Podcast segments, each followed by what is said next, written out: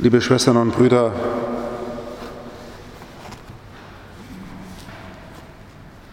Jesus hat er mit Maria und Josef, mit Mama und Papa sozusagen, Glauben gelernt. Der heilige Josef steht auch extra da oben, auch hier in der Kirche, Mutter Gottes sowieso. So hat Jesus Glauben gelernt. Er ist in die Synagoge gegangen, hat gesehen, wie Maria oben auf die Empore geht, zur Frauenempore, Zuerst mit ihm als Kind, später der Jugendliche. Nach der Bar Mitzvah durfte dann mit dem Josef unten in der Synagoge sitzen. Und hat dann im Laufe seines Lebens, des Erwachsenwerdens, sich daran gewöhnt, wie das ist, religiös zu sein. Er war ein frommer Jude und hat so aufgepasst in der Synagoge, dass er die Schriften gehört hat und sozusagen, Entschuldigung, das Wort gefressen hat. Ja, also er hat, er hat sie tief aufgenommen. Maria ist die Lehrerin von Jesus. So wie Maria geglaubt hat, das hat Jesus sich abgeguckt. Und mit Josef, diesem Frommen, auch. Und natürlich gehört es auch dazu, nach Jerusalem zu wallfahrten. Der zwölfjährige Jesus ist so begeistert, dass er im Tempel bleibt und Mama Mama sein lässt und Papa Papa sein lässt und bleibt einfach im Tempel und sagt am Ende, als die ihn suchen, wo bist denn du eigentlich? Wusstet ihr nicht, dass ich im Haus meines Vaters sein muss? Irgendwie hat diese religiöse Erziehung, wie viele von Ihnen sie vermutlich auch genossen haben, diese religiöse Erziehung in ihm etwas wachgerufen. In ihm etwas wachgerufen, was, so meine ich, der Sinn aller religiösen Erziehung sei.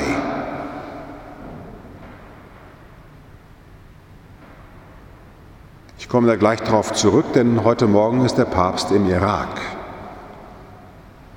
Er war gestern in Ur in Chaldea. Der 84-Jährige, man stellt sich das mal vor, reist in dieses Kriegsgebiet und ist dort unter denen, die Leid und Terror erfahren haben. Er hat sich erzählen lassen, wie das war, als eine Christin und Ehefrau hat gestern erzählt, dass ihr Mann versucht hat, einer muslimischen Nachbarfamilie zu helfen und dabei ermordet wurde und wie sie versucht, trotzdem ein Herz der Versöhnung zu haben.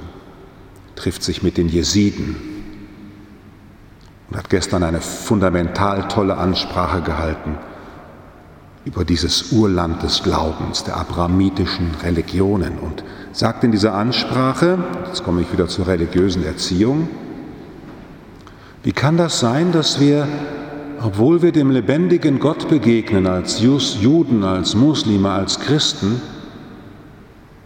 wie kann das sein, dass Menschen sich dieses Glauben so bemächtigen können, dass sie dann Krieg und Terror damit verbinden? Wie kann das sein? Eine Frage, die sich auch die Kirche stellt, die natürlich auch die heiligsten Dinge ins Feld geführt hat, um Kreuzzüge zu machen oder um evangelisch und katholisch im Dorf zu trennen, Manche unter ihnen sind ja so super gekränkt, als sie mit ihrem evangelischen Freund heiraten wollten, dass der katholische Pfarrer gesagt hat, das geht aber gar nicht. Oder wenn jetzt, ich kenne ja die indischen Brüder in Kerala, wenn da in der Familie ein junger Mann eine Hindu-Frau heiraten wollte, das ist praktisch unmöglich. Wird er so verfolgt, wie wir das kennen, evangelisch-katholisch. Wir müssen uns gar nicht erheben, wenn Sie sich vorstellen, dass Ihr Enkelkind nach Hause kommt und eine Burka tragende Freundin mit nach Hause bringt, dann ist auch Ihre Toleranz schnell am Ende. Also wie kommt das, dass religiöse Erziehung den Blick auf Gott verstellen kann? Dass wir plötzlich Menschen nicht mehr sehen als Geschöpfe Gottes, sondern sofort im Kopf haben, die ist bestimmt so und die ist bestimmt so und das ist bestimmt so. Und deswegen brauchen wir erst gar nicht zu reden. und auch gar nicht eine Nachbarschaft anzufangen. Und wir wissen sowieso, wie Moslems sind, sowieso alles. Und wir wissen sowieso, wie Christen, Katholik, wie Protestanten sind. Es kommt der ökumenische Kirchentag. Der Bischof hat uns ja in dem Fastenhirtenbrief eingeladen, nochmal über Ökumene vertieft nachzudenken. Und dieser Jesus in diesem Tempel, und das möchte ich heute Ihnen vielleicht für Sie überraschenderweise sagen, der geht in den Tempel und da sieht es aus wie immer. Die Taubenhändler, die gehören zum Tempel. Die Leute mussten ja eine Taube kaufen, um sie zu opfern. Die Wechsler, die waren natürlich da und haben ihre Geschäfte gemacht. Ja, es gehört eben zu jeder ordentlichen Kirche, bei uns ja auch, sind die Geschäftsläden drumherum, nicht? Wird ein Markt gemacht. Wenn Sie ins Bahnhofsviertel gehen, können Sie Moscheen sehen. Drumherum sind überall auch natürlich die entsprechenden Supermärkte. Also einkaufen, Blumen einkaufen. Vom Friedhof gibt es Blumenhändler, die fürs Blumenopfer auf dem Grab dann. Also das alles ist ja ganz normal. Die Verkäufer von Rindern, Schafen, Tauben, das ist völlig normal. Und Jesus kommt jetzt dahin und irgendwie hat es bei ihm Klick gemacht. Das kommt dann zu dieser Handlung und die Leute sind mit Recht relativ erstaunt. Das ist genauso, als würde ich jetzt sagen, also liebe Leute, schön, dass ihr nach Liedfrauen kommt, aber das hier ist kein wahrer Gottesdienst. Ihr wisst wohl nicht, wo eine Obdachlosenunterkunft ist, ihr wisst wohl nicht, wo die Flüchtlingsheime sind, ihr wisst wohl nicht, wo die Brennpunkte der Stadt sind, sich so schön in die Kirche setzen, was hat denn das mit Gott zu tun? Haben wir noch extra einen teuren Altar dahin gekauft und Geld ausgegeben.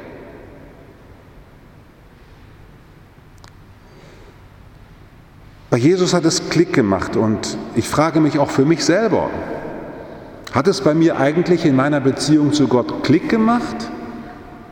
Dass ich wirklich immer neu danach suche, dienen die Dinge, die ich habe, dienen die wirklich meiner Gottesbeziehung? Also jetzt habe ich so ein frommes Messgewand an, wir feiern die heilige Messe. Dient das jetzt, dass ich und Sie jetzt wirklich näher zu Gott kommen? Oder machen wir hier so einen religiösen Ritus, den wir auch machen würden, wenn es Gott gar nicht gäbe, weil wir es so gewohnt sind. Böse Zungen haben mal festgestellt, haben mal gesagt, wenn man morgen die Knochen Jesu findet in irgendeinem Grab, wo dran steht, das sind die Knochen von Jesus, dann würde die Kirche so weiterlaufen. Das, gut, mit der Auferstehung ist man nicht mehr richtig, aber wir haben ja so viele Sicherheiten, das machen wir einfach so weiter. Und wenn ich, dieses, wenn ich Jesus so höre in dieser in diesem Engagement im Tempel, dann ist das die Anfrage an mich und die gebe ich heute Morgen einfach an Sie weiter. Lösungen habe ich sowieso nicht, aber ich will das mit Ihnen gerne teilen. Wie kann ich verhindern, dass das, was ich glaube und wie ich meinen Glauben vollziehe, wie kann ich das verhindern, dass mich das von Gott entfernt? Also, wie kann ich verhindern, dass mein Vater unser Beten mich eigentlich vom Vater wegbringt, weil ich das so rituell und so normal mache, dass ich eigentlich mache ich halt, weil ich religiös bin und hoffe sogar, dass Gott mich bloß nicht anspricht. Führe mich uns nicht in Versuchung und wie auch wir vergeben unseren Schuldigern. Hoffentlich ähm, verlangt Gott das nicht von mir. Bin ich in der Lage, die Formen, die ich brauche, also wir brauchen ja religiöse Formen, auch diese hier, und wenn wir sie lebendig gestalten mit Musik und Choral, wir lassen die Jahrhunderte zu uns klingen, wir nehmen immer neu frische Hostien, äh, wir lassen hier keine Tonbänder ablaufen, äh, wir kommen mit Fleisch und Blut zusammen. Das sind ja alles Bemühungen, wo wir sagen, wir möchten lebendig glauben und nicht den toten Riten. Wir möchten, dass uns diese Gottesbeziehung wirklich durch den Gottesdienst gefördert wird. Wir wollen sozusagen noch liebevoller werden oder noch mehr Menschen werden, wie das jetzt hier bei den zehn Geboten heute geheißen hat. Der wichtigste Satz dabei ist, ich bin der Herr dein Gott, der dich aus dem Sklavenhaus in Ägypten befreit hat. Ich möchte diese Dankbarkeit Gott gegenüber, dass er mir den freien Atem zum Leben gibt, sinnvolles Leben gibt, mit der Sonne seiner Liebe mich anscheint und mich täglich neu einlädt, aufzubrechen und anzufangen. Ich möchte dich, lebendiger Gott, so in mich aufnehmen, dass es mir gelingt, in dieser Welt so zu leben, dass ich irgendwie dafür sorge, dass deine Ordnung, deine Liebe, dass sich das unter uns verwirklicht. Und da bin ich, so wie Sie wahrscheinlich auch, jeden Tag neu herausgefordert. Ist das wirklich richtig, wie ich es mache? Diese zehn Gebote sind ja toll, aber glauben Sie bloß nicht, dass man daraus ableiten kann, wie man zu leben hat. Das muss jeder Mensch jeden Tag neu, neu entscheiden. Ja, jeder Tag muss man das neu, also ich zumindest muss jeden Tag neu entscheiden, ob das richtig ist, was ich tue. Ob es besser wäre, dass ich vielleicht es anders mache. Und ich möchte Sie einladen, dass Sie den Weg nach Ostern so verstehen dass, und auch so einmal meditieren, dass Christus als Auferstandener den Jüngern entgegenkommt und ihnen nichts anderes zeigt als sich selber und das auch noch verklärt. Er drückt ihnen kein Buch in die Hand, er baut ihnen keine Kirche, er gibt ihnen keinen Katechismus, er gibt ihnen nur sich selbst. Und alles, was wir dann am Ende daraus gemacht haben, dass wir denken, Auferstehung, das heißt, wir müssen eine Kirche bauen. Ja, wer sagt das denn? Oder im 16. Jahrhundert jetzt Kirche sein, das heißt, wir müssen jetzt da so eine Rokoko-Adels- Pipapo machen in Rom. Das gibt es erst seit 500 Jahren, diese Peterskirche. Das ist ja nicht die katholische Kirche. Auch wenn die Medien sich freuen, wenn da sowas wie Lady, Lady Diana-Effekt ist, wenn da so irgendwie so noch höfische Hofschranzen herumlaufen, die irgendwie merkwürdig aussehen. Mit Schweizer Garde und so. Das hat aber mit Kirche und mit Evangelium 0,0 zu tun und ist erst 400 Jahre alt.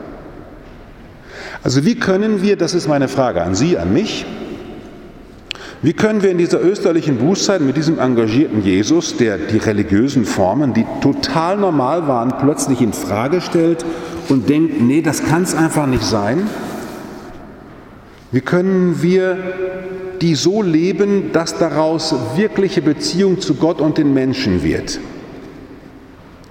Ich muss eine Minute, ich höre dann auch gleich auf, aber es ist mir, wir machen ja Fastenzeit, ich möchte mit Ihnen reflektieren, dass mit, den, mit dem Wutanfall Jesu und Kardinal Wölki und Missbrauch und Kirche und wie die sich verhält und hin und her, da kann man doch wirklich die Krise kriegen, dass Menschen, die am heiligsten, am heiligsten gedient haben, dass die sich vergriffen haben. Das ist doch irgendwie unfassbar. Und jetzt müssen wir als Kirche uns auch fragen, mit Recht, der synodale Weg fordert das ja ein, sind unsere Strukturen in der Kirche so, dass sie das Evangelium fördern, dass der Papst der oberste Gesetzgeber ist, der Bischof alles zu sagen hat, was weiß ich. Ist es das, was das Evangelium fördert oder ist es, müssen wir auch jetzt einfach sagen, als demokratiegewohnte Menschen, nee, das ist es auch noch nicht. Wir müssen einen neuen Weg gehen. Es könnte sein, dass jetzt mancher von Ihnen denkt, mein Gott, will der jetzt die ganze Kirche abreißen? Naja, eigentlich nicht, und dann eigentlich doch auch wieder ja.